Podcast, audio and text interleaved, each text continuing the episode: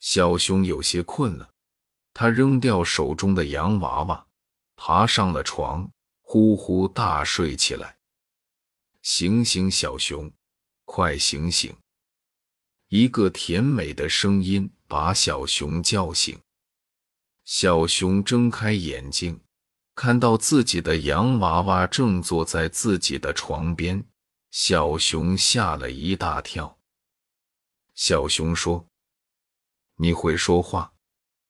洋娃娃眨巴着大眼睛说：“是啊，小熊，你躺在床上干什么？”小熊说：“我在睡觉啊，我困了，需要睡觉。”洋娃娃伤心地说：“我也想回到自己的家里休息。”洋娃娃也想睡觉。小熊安慰洋娃娃说：“不要哭，不要哭。”小熊突然睁开了眼睛，黑漆漆的一片，原来是小熊做的一个梦。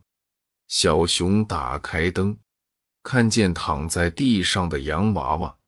小熊把洋娃娃捡起来，放回到柜子里。洋娃娃回到了自己的家。